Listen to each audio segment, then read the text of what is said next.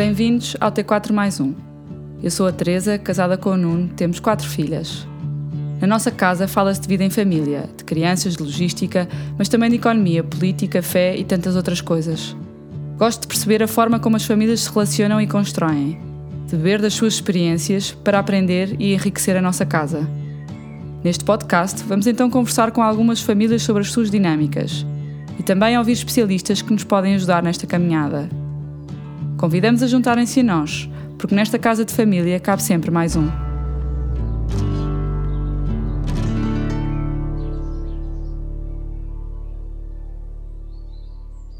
Olá, bem-vindos a mais uma conversa do T4 mais um, o nosso podcast de conversas em família.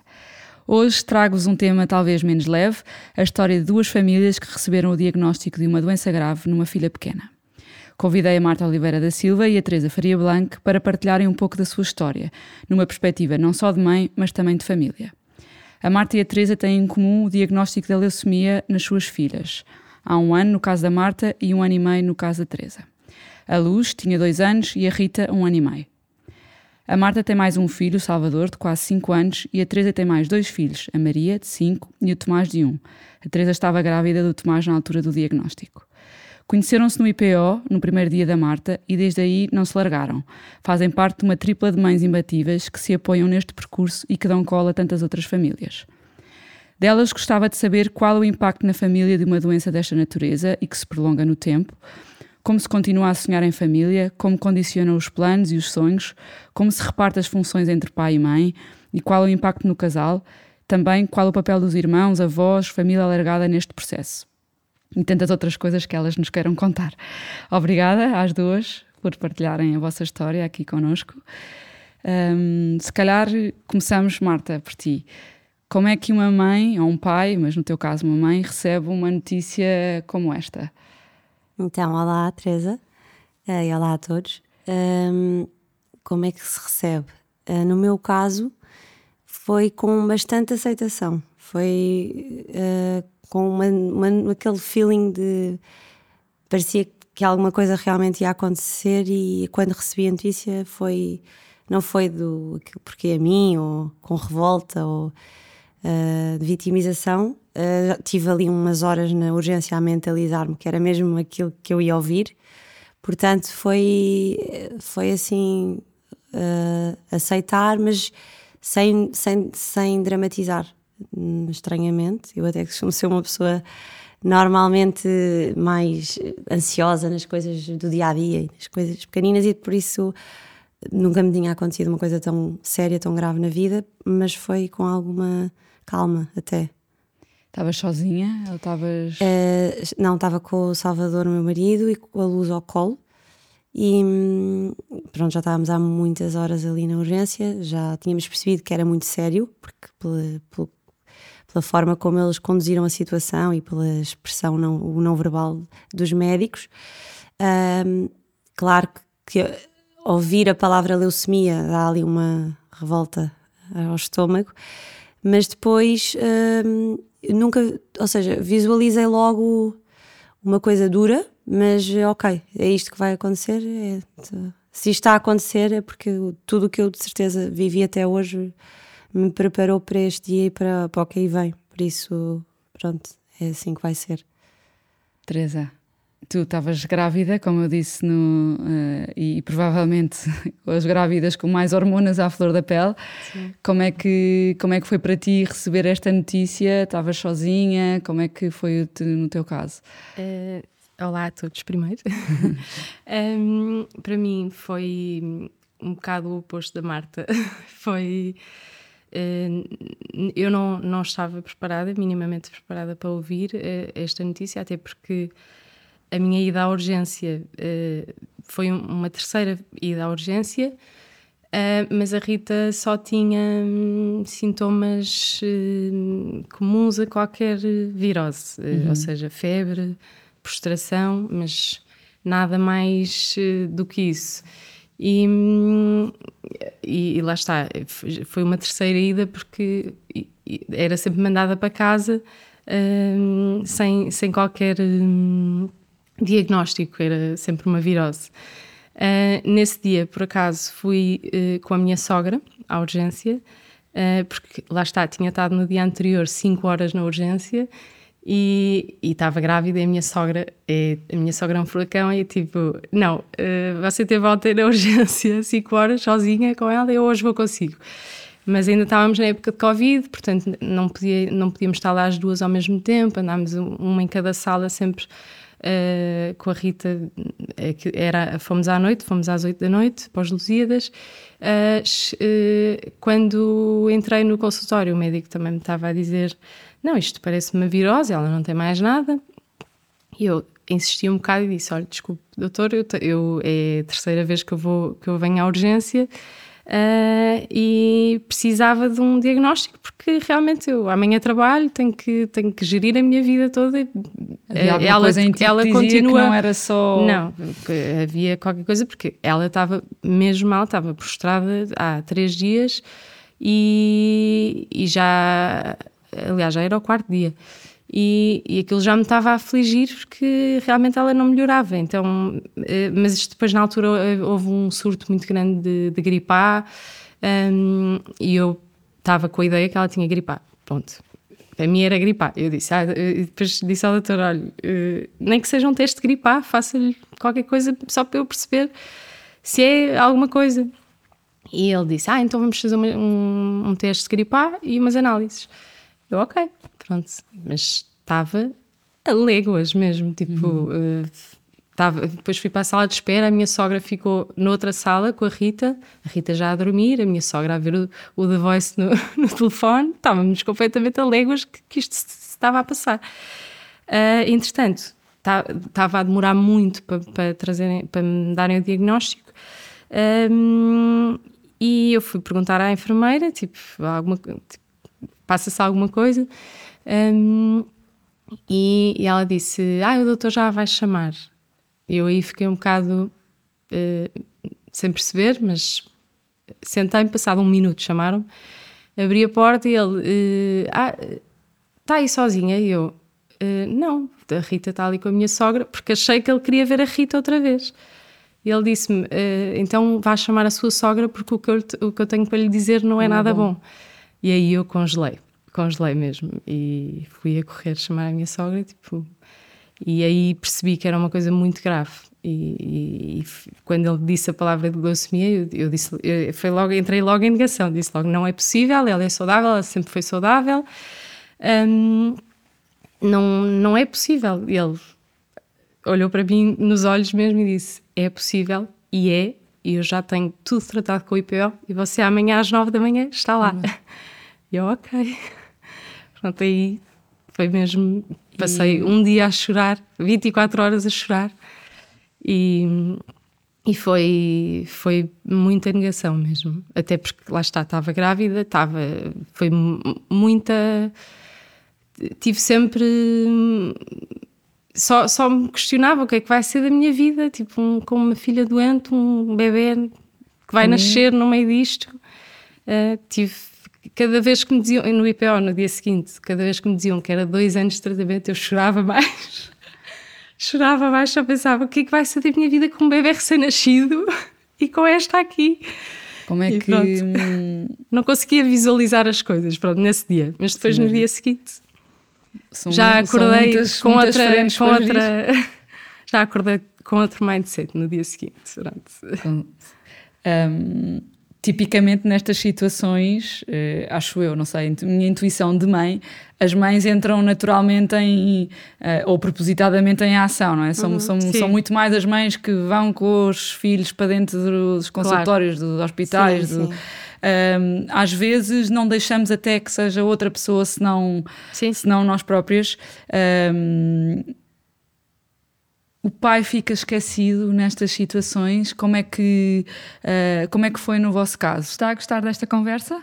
Gostaria de ouvir mais histórias e mais especialistas em áreas relacionadas com a família? Ajude-nos a fazer crescer esta casa e a chegarmos a mais pessoas. Descubra como ser patrono ou outras formas de contribuir na descrição deste episódio, na plataforma de podcast ou no Instagram. Continua a ouvir e a partilhar. Obrigada. Ah, a Carmen tem uma coisa para vos dizer.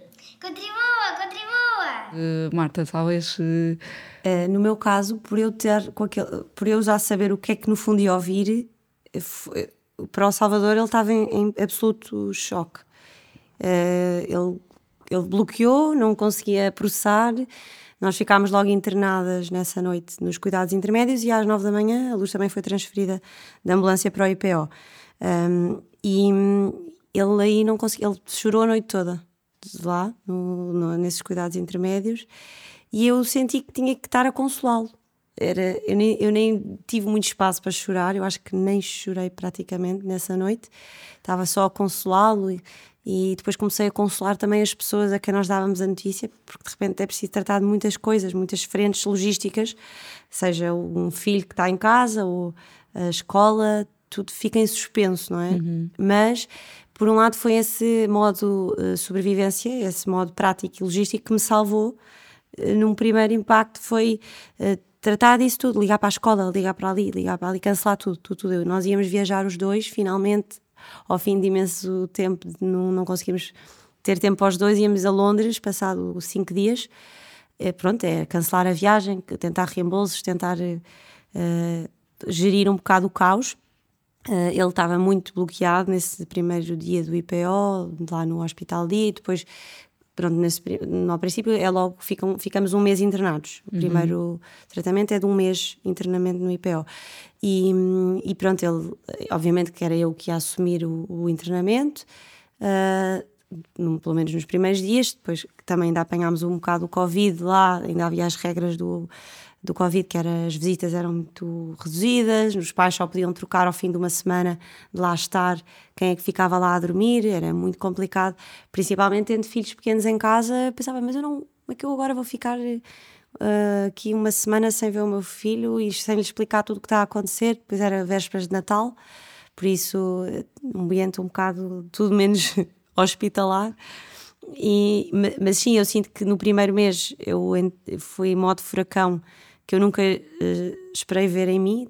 Tanto que o Salvador, durante anos da nossa vida, dizia-me: Tenho medo que um dia, se te acontecer alguma coisa séria na tua vida, como é que tu vais reagir? Porque eu era aquela pessoa que perdia uma, não é uma caneta, mas perdia uma coisa e ficava: Ai, o que é que eu vou fazer? Tudo. Tive uma ansiedade mais de banalidades do dia a dia. E, e, foi o contrário, por isso ele ficou assim mais em baixo e ele não estava a conseguir ser funcional acima de tudo. Uhum. Um, perdia as coisas, estava atarantado, não, uh, estava mesmo, não é, chegava à casa e não sabia onde é que estava. Descobriste em ti uma nova Marta? Eu descobri, por um lado tive que, tive que também pôr ordem, porque tínhamos que ser práticos, a luz precisava que fôssemos práticos e que tivéssemos bem também. Claro que tinha os meus momentos de ir abaixo, principalmente quando saía do IPO e ia à casa a trocar de roupa ou ia lá um bocadinho ia ver buscar o, o Sassá, o Salvador à escola ou eh, tentava nesses momentos em que não estava em que estava sozinha chorava e, mas mas não por algum motivo não foi não foi preciso muito isso portanto entrei assim em modo de sobrevivência e ele foi-se mais abaixo nesse primeiro mês depois lá conseguiu descobrir o seu lugar uhum. e, e, pronto, foi mesmo aos poucos conseguiu perceber e acho que os homens têm uma, uma, são muito diferentes no geral, pais, homens a, a gerir uh, estas situações familiares. A ele, a doença ele estava a ver de uma perspectiva muito uh, catastrófica e eu estava só a tentar gerir o dia da manhã, uhum. não a longo prazo logo, um bocadinho isso. Sim, às vezes os homens até são mais pragmáticos do que as mulheres, sim, mas no sim, teu, no teu caso, foi, foi. Quer dizer, generalizações, estas sim, generalizações não claro. interessam muito, porque cada caso é um caso, mas uh, também tens descoberto essa, uh, esse lado, Marta, mais pragmático uhum. nesse primeiro mês foi, foi importante. Um, Teresa, tu também vinhas de uma situação difícil, que a tua mãe tinha morrido há pouco tempo, por isso todo um Sim, um avalanche de, um de turbilhão de emoções. E mal, eu, mal me disseram, mal o médico me disse o diagnóstico, uh, a minha primeira reação foi. Onde é que está a minha mãe? Onde é que está a minha mãe, exatamente. Foi, Impressionante foi, como... foi, foi um, um murro mesmo, foi logo o que eu senti. Onde é que está a minha mãe que eu preciso dela Precisas agora? de colo. Sim.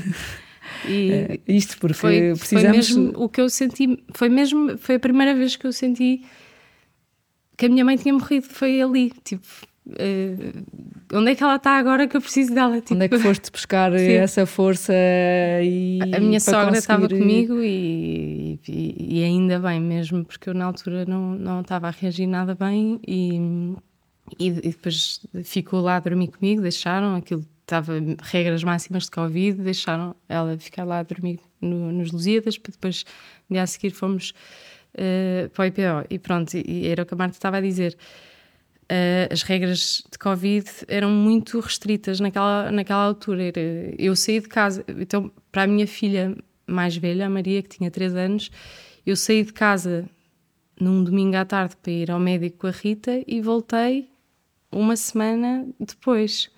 Não, não, não tive, fiquei no IPO uma semana, não me deixaram sair, não me, não me deixavam sair. Um, só podíamos trocar, eu entrava sábado e só podia sair sábado. E, e pronto, e andávamos assim semana a semana, depois uh, foi uma logística familiar, uh, lá está. De... Era sempre tu que estavas com a Rita? Ou... Eu tive, uh, revisámos-nos à semana, pronto. Foi uma semana eu, uma semana ao João, mas claro que o que ficava em casa ia lá passar o dia, uhum. ao IPO. Um, mas a primeira semana fui eu que fiquei, pronto. E, é, e, e lá está. E, eu acordei, no, no, no, quando acordei no internamento, eu passei esse dia todo a chorar, né? Eu primeiro, e depois uh, lembro-me de ter adormecido tipo às 5 da manhã, só, de no cansaço. quarto do IPO, de cansaço de tanto chorar e tanto, tanto estar, tanta emoção, não é? E depois lembro-me de acordar no dia seguinte, mas com outra, com outra atitude mesmo, tipo, é isto, são dois anos e um mês, bora lá começar, tipo, um dia de cada vez. E, e pronto, e a partir daí eu e o João entramos uh, os dois também neste. E porque, é mesmo verdade, isto, isto só se faz um dia de cada vez mesmo. Uhum. É, e, e, começa um rol de tratamentos. Hoje é não sei o quê, amanhã é não sei o que mais, depois é pôr o catéter, depois é tanta coisa que uma pessoa entra na, na carruagem e vai.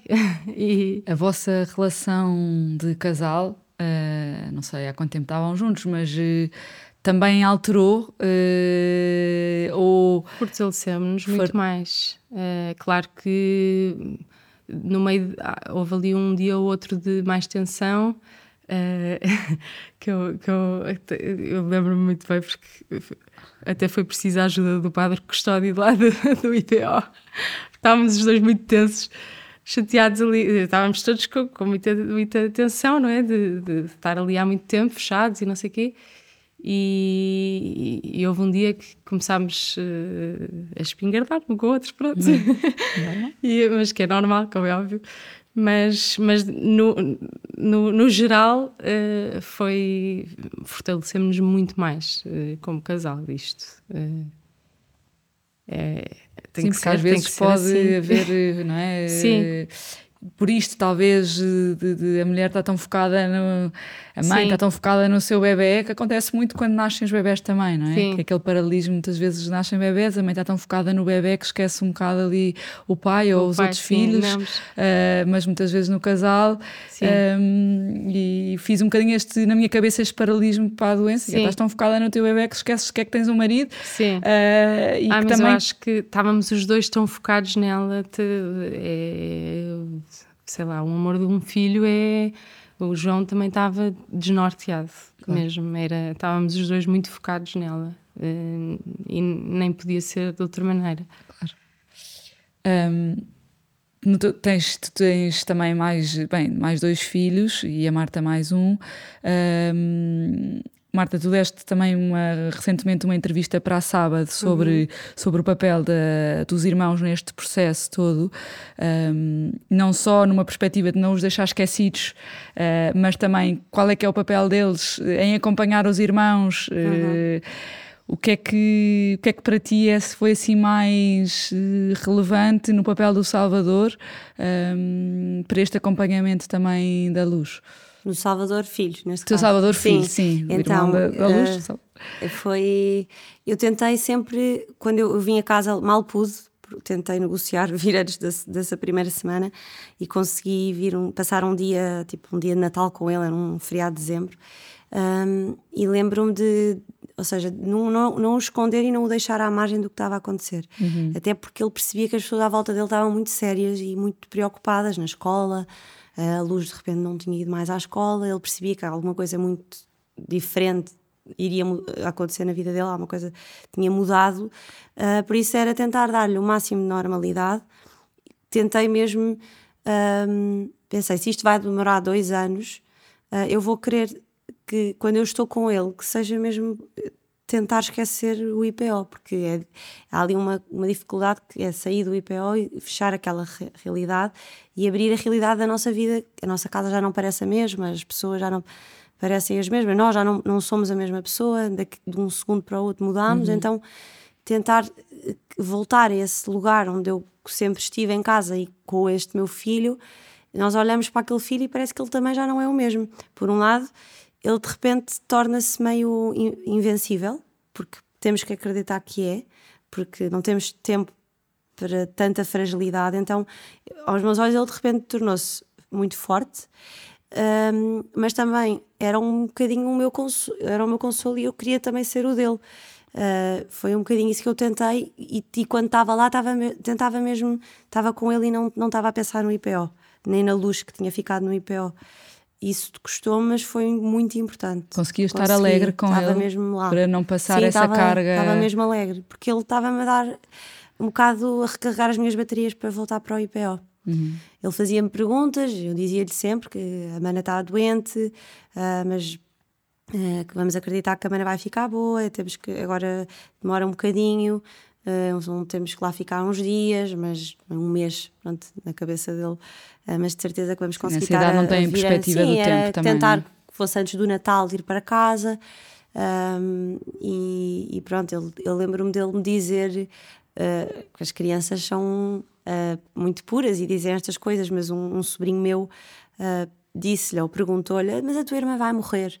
E ele, que tinha três anos e meio, ele disse perguntou-me isto: Oh mãe, mas a mana vai morrer. É que o António, o primo, disse-me isto. Foi a única momento desconcertante que eu tive com ele. Eu disse-lhe: Não, claro que não. Mas, mas percebi a preocupação dele, tinha, tinha uma dimensão mais, mais séria do que eu tinha uh, antecipado. Portanto, depois tentámos sempre uh, mostrar-lhe tudo o que fosse a luz no IPO, mostrava-lhe fotografias. E eles, fazíamos... nunca, eles nunca podem lá ir visitar os irmãos? Eles não podem, não podem. Houve uma vez que ele veio à janela, à, à porta que é trans, meio transparente, e abriu-se a porta e ele foi lá dizer olá, eh, de máscara.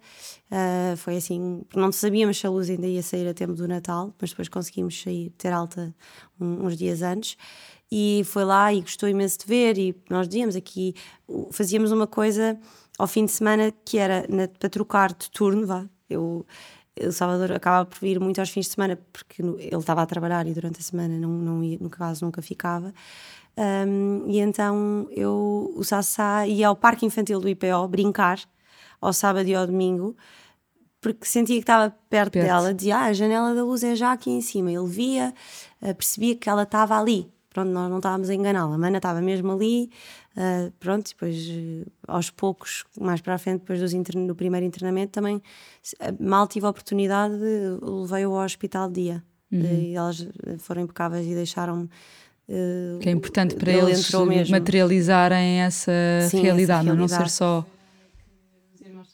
Sim, eles começam a ganhar este todo um vocabulário de catéteres e agulhas e uh, émulas e uh, nomes de quimioterapias. Portanto, ele também vai bebendo desse vocabulário e então foi bom ele ir lá ver, ok, aqui é que é o hospital dia, é ao lado do parque infantil que eu já conheço, Uh, mostra, foi, era agosto, portanto foi, estava menos gente no IPO, então as enfermeiras disseram, ah, ele que entra, ele que entra. Então mostrámos as enfermeiras, apresentei as enfermeiras, most... até a luz dizia, Sassá, olha, estes são os outros meninos que estão aqui comigo. E, e depois os meninos estavam a chorar lá, que deviam estar a ser picados para, para o catéter, e a luz dizia, Sassá, não te preocupes, porque eles estão a chorar, mas já vão ficar bons.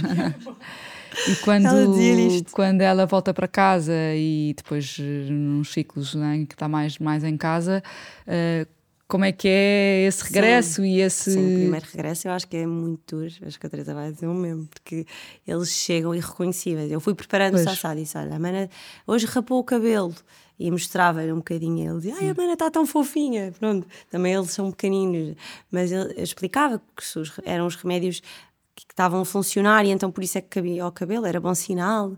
E ele, quando ela voltou ela estava eh, com doses cavalares de cortisona, estava inchadíssima.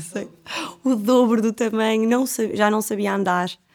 Ela voltou mesmo transfigurada. Para nós pais que vamos vendo todos os dias, não percebemos bem, porque eu, eu agora olho para essas fotografias e penso: a minha filha, eu nem acredito que a luz estava assim. Um, e então o Sassá deve ter sido foi, foi deve ser, ter sido duro para ele, porque ele, eu lembro-me delas chegar e a chorar, não queria que ele lhe tocasse, ele só queria abraçá-la. Ela não estava bem ali, dizia: Olha, a mana só está assim, que é o remédio que está a fazer isto. Ela não é assim, mana, que uns dias já vai ficar boa. Uh, mas coitado, ele não levar aquilo a peito, não é? Tentar que ele não pense que foi alguma coisa que ele fez, uh, porque as crianças, até aos 6 anos, são muito egocêntricas, é normal, uhum. estão a formar o, o seu ego e, portanto, tudo o que acontece à volta delas acreditam que é para elas. Uhum, uhum. E por isso é muito importante desconstruir isso. Uh, ela não está a fazer isto porque nós fizemos alguma coisa, mas por, por circunstâncias externas. E, e, então foi um bocado tentar amenizar esses dias, foram difíceis, uh, sem, que, sem o pôr à margem, não é? Porque depois também estamos com aquele síndrome de sobreproteger o filho doente, não é? Sim eh, parece que é tipo, ai, não, não, não, se pode tocar que vai-se partir. Então, cuidado para não. Uh, tinha mente que ele que empurrasse as escadas ou que ela, que ela já não sabia andar, então estava mesmo sempre deitada ou, ou sentada. Mas, inevitavelmente, eles percebem que nós começamos a, a tratar um filho que, num, que nunca tratámos de forma diferente de uma forma nova. Nova. Mas tem, faz parte também. É? Acho que sim. Como é que, como é que foi para ti esta gestão de superproteção da Rita sim. e como é que a Maria, e se calhar agora, passado este ano e meio, uh, vês alguma coisa nela também que seja reflexo ou consequência dessa época em que se calhar estavas mais focada na Rita e depois no sim. Tomás, que nasceu, não é? Enfim. Sim, sim, sim, sim. Um, com a Maria foi, foi um bocadinho parecido com, com a Marta e com o Salvador. Uh, a Maria também tem a idade do, Sassá, portanto, uh, também tive que lhe explicar tudo. Uh, não lhe escondi nada nunca, contámos-lhe sempre tudo, falávamos muito por videochamada neste primeiro internamento. por isso ela foi acompanhando um bocado as mudanças da Rita, como nós, lá está, que a Marta estava a dizer de realmente nós, como estamos com eles todos os dias, não sentimos a mudança e, e é mesmo inacreditável. Como eu também fico pasmada a olhar para as fotografias e vídeos dessa altura, uh, porque para mim ela estava. Não estava bem, mas, mas uh, não tinha mudado assim tanto. e, uh, e, e, pronto, e a, e a, Maria foi também acompanhando um bocado essa mudança. Eu também lhe fui explicando sempre porque é que o cabelo, porque é que tivemos que cortar o cabelo, porque é que isto e aquilo, porque é que temos um, porque é que ela está muito mal disposta, que a cortisona deixa uh, outras pessoas mesmo. E, e pronto, e hoje em dia a, a Rita faz uh, cortisona, a Rita e qualquer pessoa que esteja a fazer este, este tratamento uh, faz, uh, em todos os ciclos, tem 5 uh, dias de cortisona. E, e, pronto, e esses 5 dias a Maria já sabe que é o remédio, remédio mau. e, e, então, sempre que, sempre que a Rita começa, eu digo sempre, eu, eu chamo a Maria à parte e digo. Uh, Rita hoje vai começar aquele remédio mau, só para saber que agora ela durante uns dias vai estar assim mais rabugenta. Um, pronto, e ela já sabe. E, e, ela, até há alturas do mês em que ela não está a fazer cortisona e, e começa uma birra qualquer, e a Maria vem assim de lado: Oh, mãe, a Rita está a fazer aquele remédio. Não, não, ainda, ainda não, isto é só uma birra. e, um, mas pronto, tento também uh, inseri-la um bocado no processo. E, hum, e também já a levei ao, ao IPO, já, já aliás, uh, uh, a primeira vez que a Maria foi, foi ao IPO, conheceu lá a sala dos brinquedos, o parque, não sei o quê. Uh, estava fascinada com aquilo tudo. Então, quando chegámos a casa, quando eu estava a deitar, a Maria pergunta-me: Mãe, quando eu ficar doente, posso, posso ir para o hospital da Rita ocasião? Não, não pode. É melhor não. É melhor não. Mas os irmãos ajudam também a trazer alguma normalidade Sim, completamente, a todo este processo, mesmo para vocês. eh, Para nós e para, e para eles também. Uhum. A Rita, eu acho que foi uma enorme ajuda no processo ter irmãos mesmo. A- tanto a Maria, aliás, enquanto ela está internada, só fala na Maria, Maria, Maria, Maria, só quer falar com a Maria por telefone, isso aqui. E depois, quando o Tomás nasceu, também era o boneco dela. Era, eu passei a minha licença em casa com os dois. Eh, a Rita doente, o Tomás, bebê, eh, bebê recém-nascido. E a Rita, pá, a Rita era o boneco dela, totalmente. E, e ela su- foi super sempre maternal com ele, super. Eles têm uma ligação muito forte mesmo, os dois. Eu ainda hoje olho para eles e, e vejo a Rita e o Tomás têm uma ligação muito forte, mais do que a Maria e o Tomás. Ah, não Passaram sei porquê, porque passei- exato, e a minha gravidez toda eu passei com a Rita em cima de mim, literalmente, em cima de mim e em cima do Tomás. literalmente em cima da minha barriga. E muitas vezes pensava assim: o Tomás está a ser esmagado por ela, mas Hum, aqui saltando para outro tema, eh, que é a gestão do trabalho. Eh, aqui no teu caso, Teresa, eh, também tiveste a licença de maternidade que se calhar, de certa Claro. maneira ajudou ajudou, no meio disto. Sim, Hum, um- tiveste que deixar de trabalhar, sim. mesmo agora, não é? Neste tempo, como é que geres essa conciliação? Porque é preciso deixar de trabalhar, como é que isto É, se. É, total, não, não, não é possível trabalhar sequer eh, com um filho doente. Eh, pelo menos no primeiro ano. O primeiro ano é muito intenso. Nós passamos quase todos os dias no IPO. Eh, vá, depois começa a espaçar um bocado, começa a ser eh, três em três dias, depois de uma semana em semana, depois começa a espaçar. Mas ainda assim, eh, este filho está nesta condição, pode a qualquer momento ter um percalço, como tem e como, e como, e, e como ainda hoje tem, e aí é parar a vida e termos que ir para lá. Eh, e é. E, e é. eh, pronto, e é. E vocês optaram por seres Ah, tu a deixar de trabalhar. Eu deixei de trabalhar imediatamente, nem, nem, nem me via a trabalhar nestas condições, não é? E, e acompanhei a Rita sempre. Mesmo estando grávida, achei. Eh, nem, nem, nem via outra opção.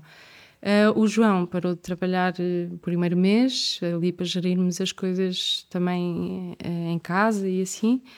E, hum, e depois eh, fiquei sempre com os dois até ao bebê nascer, até o Tomás nascer.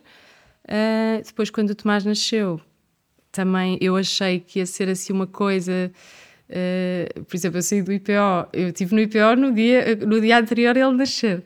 E hum, ele nasceu e passado eh, uma semana e meia estava no IPO outra vez. E as enfermeiras só me diziam assim: "Então, mas que- já nasceu? E eu já. E, eh, e- mas foi assim uma, uma coisa. Eu achei que ia ficar em casa um mês e não sei o quê, que o, pai, o, o João ia assumir um bocado essa coisa, mas depois eu própria também não consegui deixar assim a Rita para o lado. Pronto, Então também, também. E fui para o IPO com o Tomás muitas vezes também.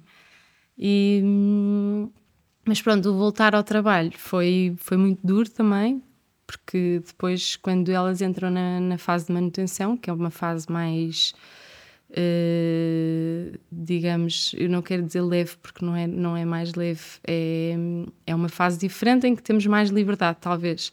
Eh, pa- temos mais liberdade na nossa vida, eu consigo trabalhar, mas, hum, mas por- porque, porque a Rita realmente faz hum, eh, o tratamento quase todo em casa, temos que ir ao IPO de 15 em 15 dias, portanto torna-se mais eh, favorável a ideia de voltar ao trabalho, pronto.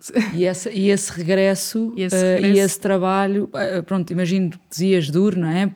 Mas por outro lado também ajuda a tirar um Sim. bocadinho aquele foco só Também. dali eh, e ajuda-te a ter uma saúde mental, eh, que este palavrão que agora eh, Ajuda, mas eh, ajuda, mas ao mesmo tempo há dias em que eu me sinto culpada de não estar tão presente. Por exemplo, agora, quem, quem tem ido ao IPO com a, com a Rita é a minha sogra, que vai, ela tem que ir de 15 em 15 dias às quartas e para mim é impossível ir. Eh, é porque depois o dia do IPO é um dia inteiro perdido. E, e pronto, e temos que. E para mim é impossível perder um dia assim de, de trabalho, até porque lá está, eu gastei uh, uh, aqueles dias de apoio à família Uh, ali no, no, fim da, no fim da minha licença, juntei à minha licença para depois fazer a adaptação da Rita à escola, que também uhum. não é um tema nada fácil. É, foi um mês muito intenso uh, a tentar que ela voltasse à normalidade, a tentar que ela voltasse à escola. Uh, ela, como teve um ano e tal em casa, fechada, literalmente fechada, porque não, nós não podíamos ir a parques, não podíamos ir a, a lado nenhum, eles não podem sair de casa. Rejeitou a ideia. Ele, ela, quando entrou num, numa sala com miúdos uh, normais, todos aos berros e não sei o quê, teve um. parecia que estava a ter um, um ataque de pânico de, de, de o que é que são estas crianças todas aos berros, porque no hospital de dia nós temos a sala dos brinquedos, mas é assim uma sala onde estão os miúdos, são os miúdos, são miúdos doentes, não é? são, são miúdos que estão mais prostrados, não há aquela barulheira toda, então, de uma escola normal, não é?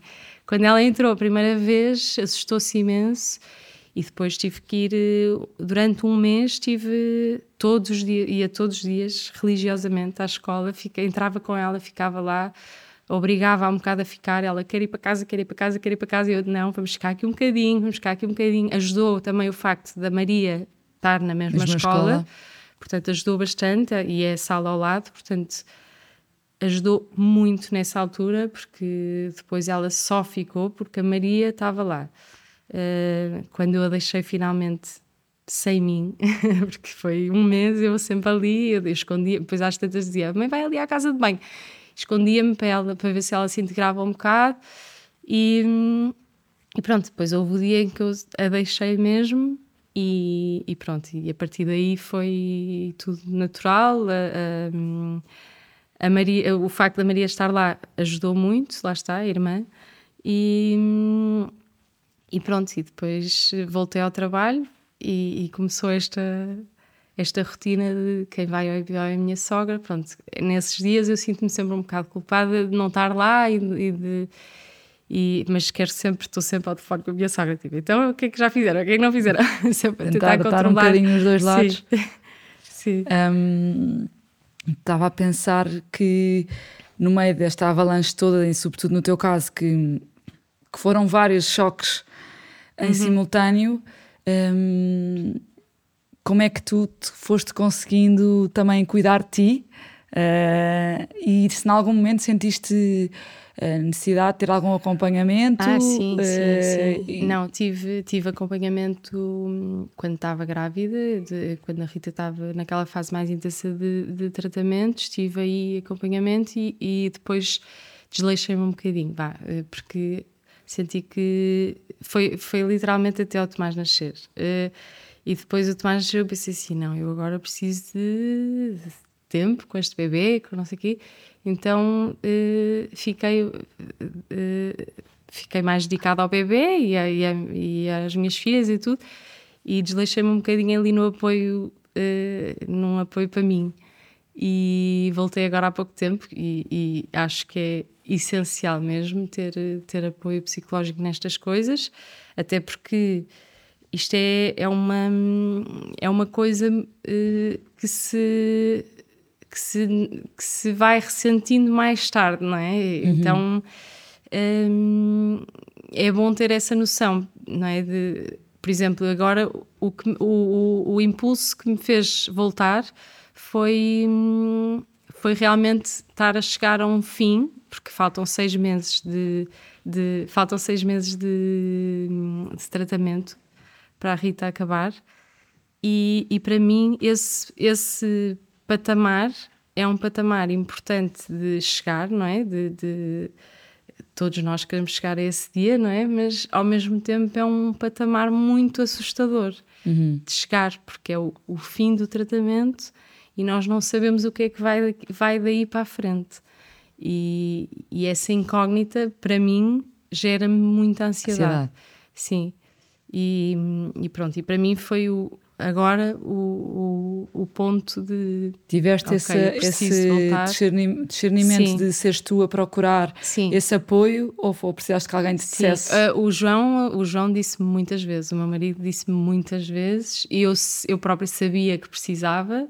Uh, mas faltava-me ali qualquer coisa. Então, uh, e pronto, e depois de muita insistência do João e de falarmos sobre isso, falamos abertamente sobre isso, e, e eu disse: Não, ok, esta é a altura certa, vou, vou voltar.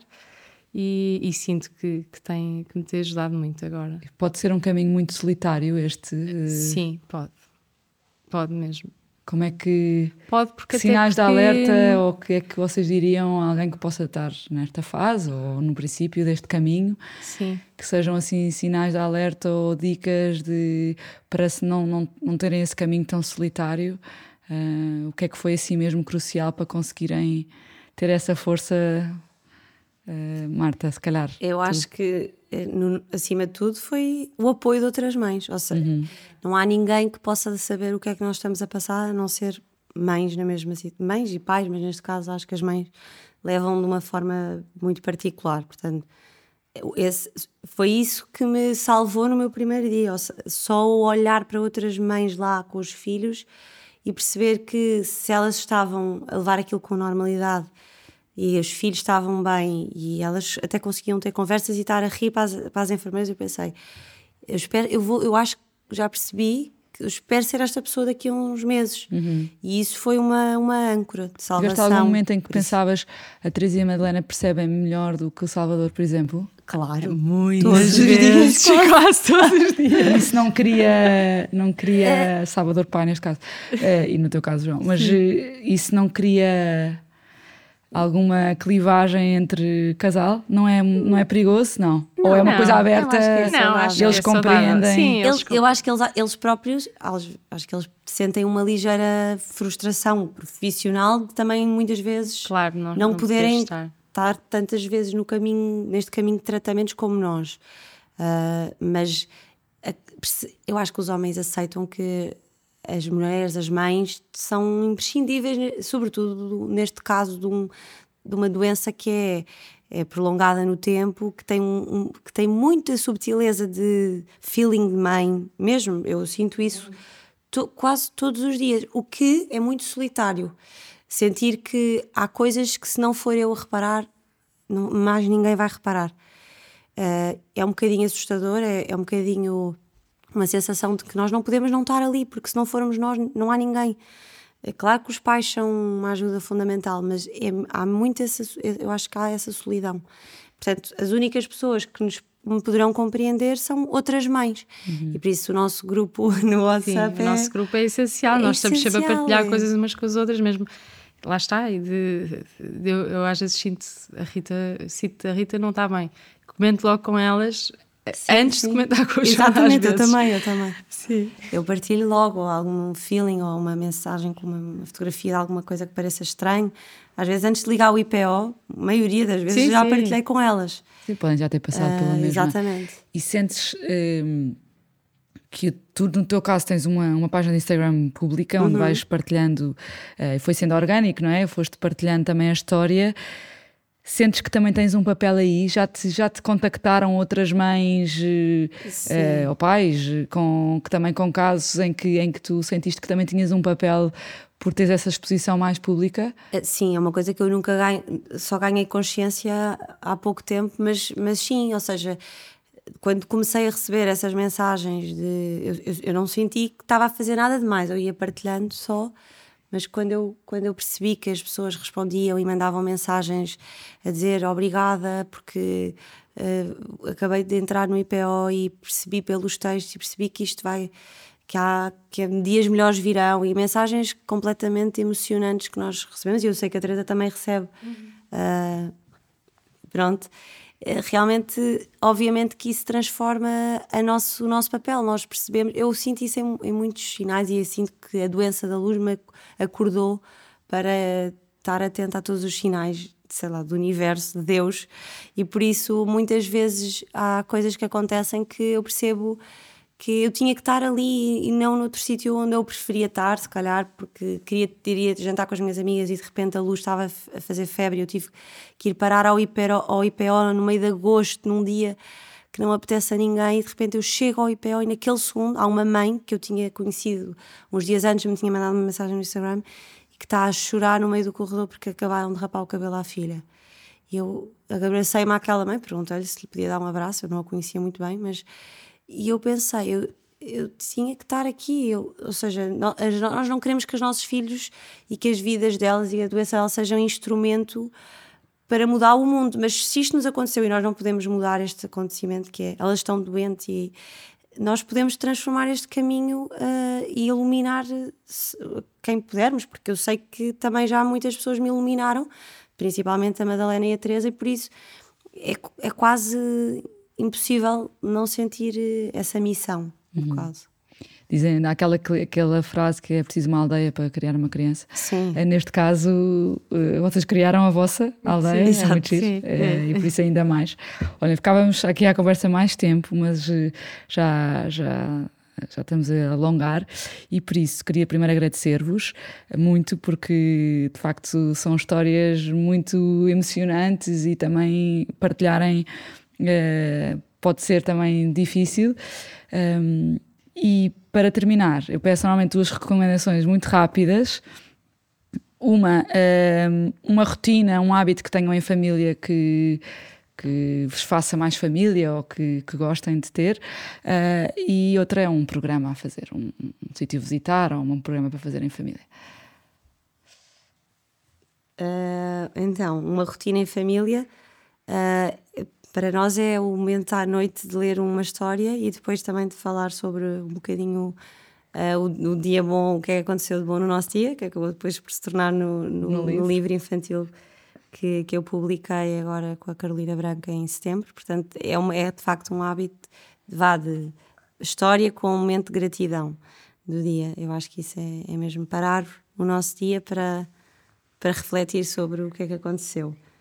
Uh, um programa em família que, que sinto que, que, estão muito, que está muito limitado hoje em dia uh, na nossa vida, mas que é um bocadinho como uh, esta campanha da, da Acreditar, agora que diz que para uma, para uma família onde há uma criança doente, uma vida normal é uma vida excepcional. E, é, uhum. é, e é mesmo isso. Portanto, eu sinto que para nós, de repente, temos, não podemos sonhar, podemos sonhar um futuro longínquo com viagens e, e coisas grandiosas, mas só às vezes nós dizemos a luz eh, tem aquele tem assim uns desejos de comer comidas por causa da cortisona. Então uma, instituímos que uma vez por mês quando os valores dela estão bons podemos ir almoçar fora num sítio que tem esplanada.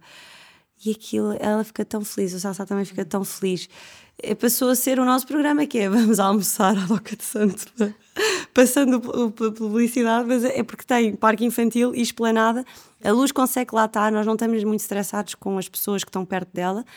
Uh, e aquilo é tão, tão, parece tão simples só ir almoçar fora, mas passou a ser uma coisa tão excepcional que é mesmo especial. Uhum. Pronto. Portanto, é só, é só tão simples quanto isso o programa. Ótimo.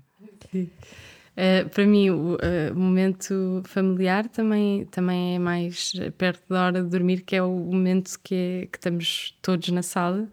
Um, uh, pronto, porque lá está, com o trabalho e, e, e, as coisas, eh, com a vida, não é? Assim.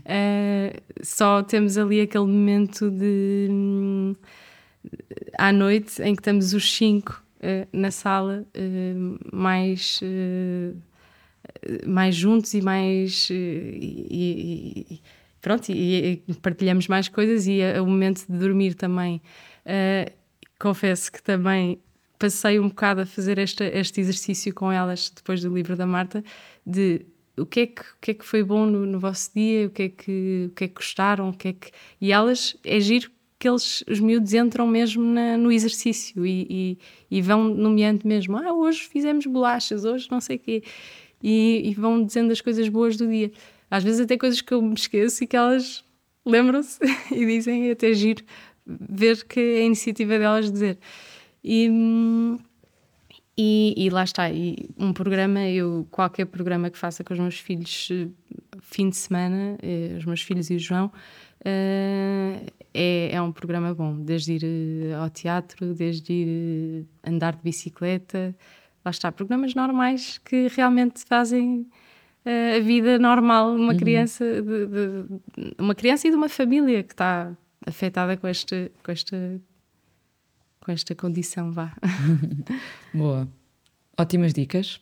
Obrigada a todos que, que nos ouviram e nos acompanharam nesta conversa. Obrigada. Partilhem também com outras pessoas que possam beneficiar de ouvir estas histórias.